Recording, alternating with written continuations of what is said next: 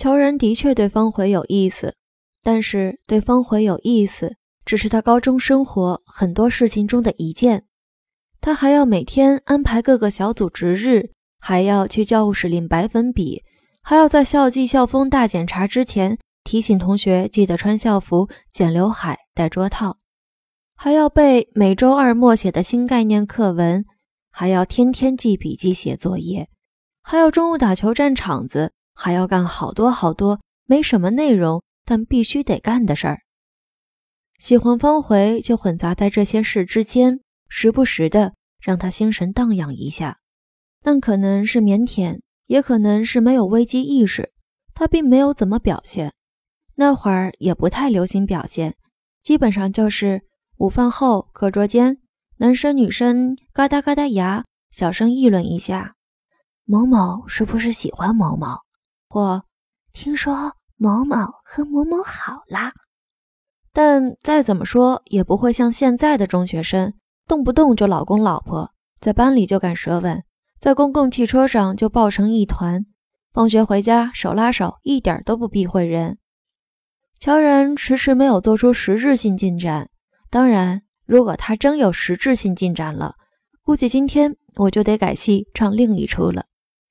总之，他在不知不觉间就已经错过了让他牵肠挂肚很久的人。一切的开始是因为方回出事儿了。那天是周一的升旗典礼，和其他学校一样，升旗典礼是每周必有的仪式。各班排成矩阵型，初中没入团的同学要戴红领巾，高中入了团的要戴团徽。七点半准时开始，不许迟到，否则多大的帽子都能扣上。不爱祖国、不关心集体、不尊重国旗等等。如果迟到了还赶上正放国歌。那绝对得站在原地一动不动，然后静等班主任训话。程序很简单，旗台两边分别站着高中和初中两组人，一边举队旗，一边举团旗，身后女生捧花相衬，升国旗、奏国歌，少先队员敬礼，全校师生齐唱国歌。如果有活动和精神，再传达一下。偶尔校长还讲讲话，表彰或批评点什么。F 中比较特别的地方是，他们的升旗手是固定的，每个年级两个人，轮流制，而且都是男生。那些男生的学习成绩不一定很养眼，但个头长相一定很养眼。F 中的校长说，要的就是这种门面、这种效应、这种气势。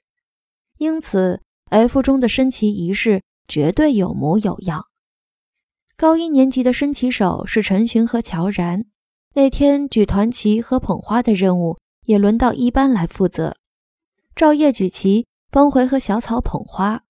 方回早上稍微晚了点，急急忙忙的出来，没来得及吃早点。赶到学校，马上就拿花上台了。他只站了一会儿，就感觉太阳晃得难受，两腿一阵阵的发软。然而这种场合，他也不好意思说自己不舒服，就咬咬牙忍住了。没想到，因为队列排得不整齐，德育主任在仪式开始前又训了话。眼见前面一阵黑一阵白，方回再也撑不住，摇晃起来。可是他在陈寻和乔然身后被挡了个严实，没人发现他的异状。哎，国旗，国旗！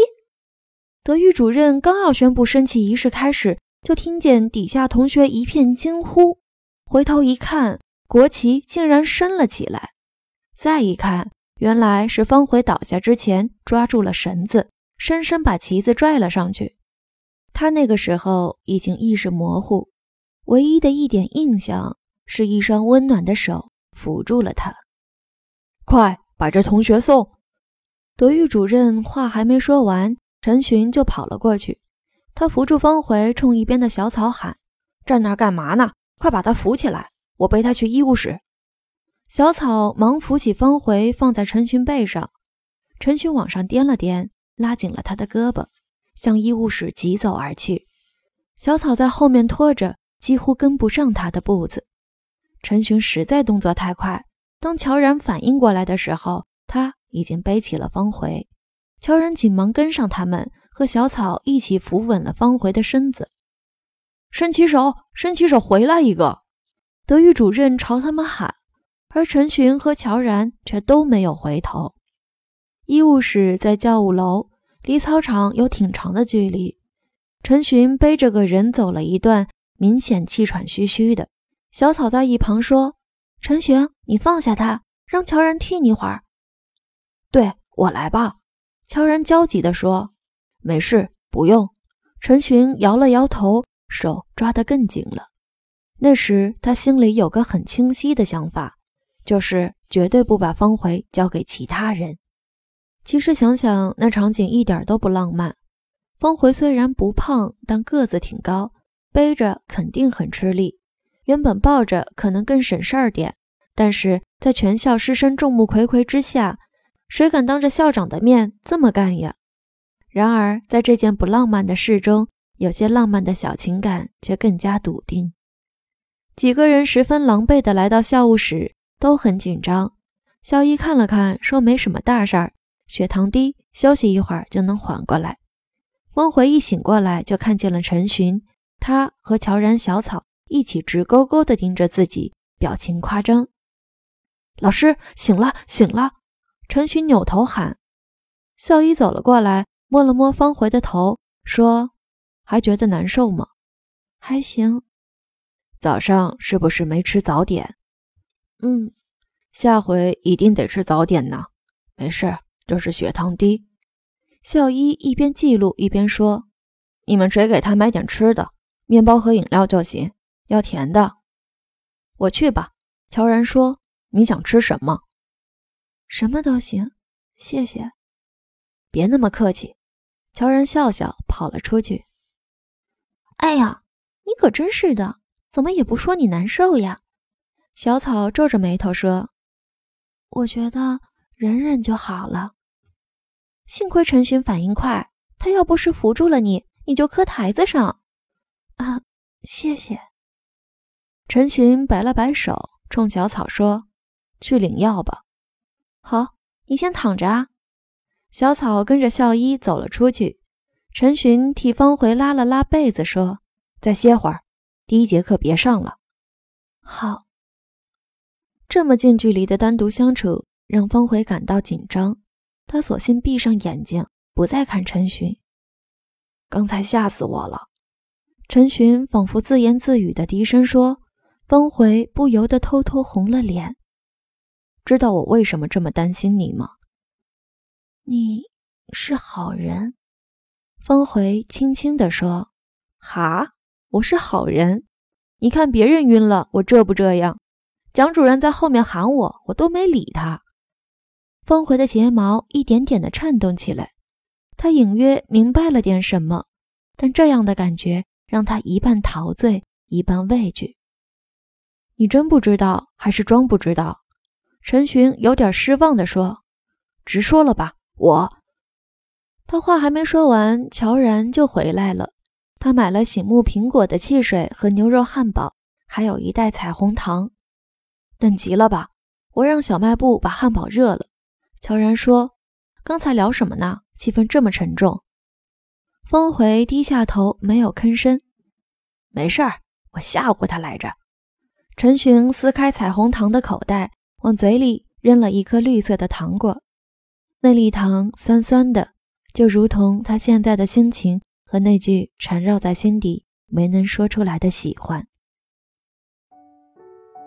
那一整天的课，方回都上得晕晕乎乎的。陈寻的欲说还休在他脑袋里不停转悠，一会儿想，难道他的意思真的是喜欢？一会儿想，不会不会，他怎么会喜欢自己？明明和乔然说了是吓唬他来着，还是不要自作多情。其实方回肯定是有所期待的，他平时总在课间有意无意地瞄向后排，中午总会趴在窗户边上望着篮球场。和乔然一起写作业，也总是偷偷注意周围。在他这些散乱的视线中，聚集起来的那一点，就成为了陈寻的影子。他很明白，那个经常在他身后大声呼喊他，经常在别人习惯性忽视他的时候惦记他，经常在他不知所措的时候偷偷照顾他的男孩，已经悄悄在他心里埋下爱恋的种子，长出稚嫩娇美的芽儿。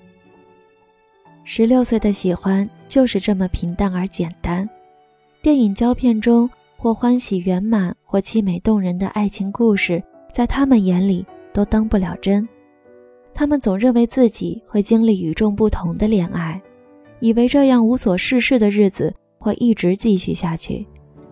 然而，一直到长大以后，他们才发现，原来还是在岁月里落入俗套。那时每天都陪伴在身边的人，也终究各奔东西。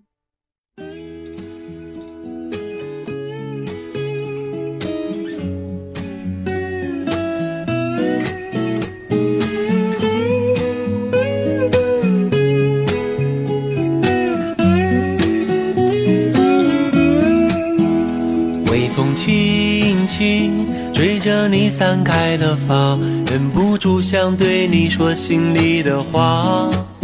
多少次鼓起勇气，话又难开口。想想你的温柔，总是低着头。多希望天边晚霞一直燃烧，永远灿烂，别落下。你浅笑的脸，微闭的双眼。我陷入了深深的迷恋，有没有最纯真的童话？你就是我快乐的源头，为你伤心，为你忧愁，你就是我最想要的丫头。最幸福的生活。你就是我甜蜜的拥有为你祈祷为你逗留你就是我最想要的丫头。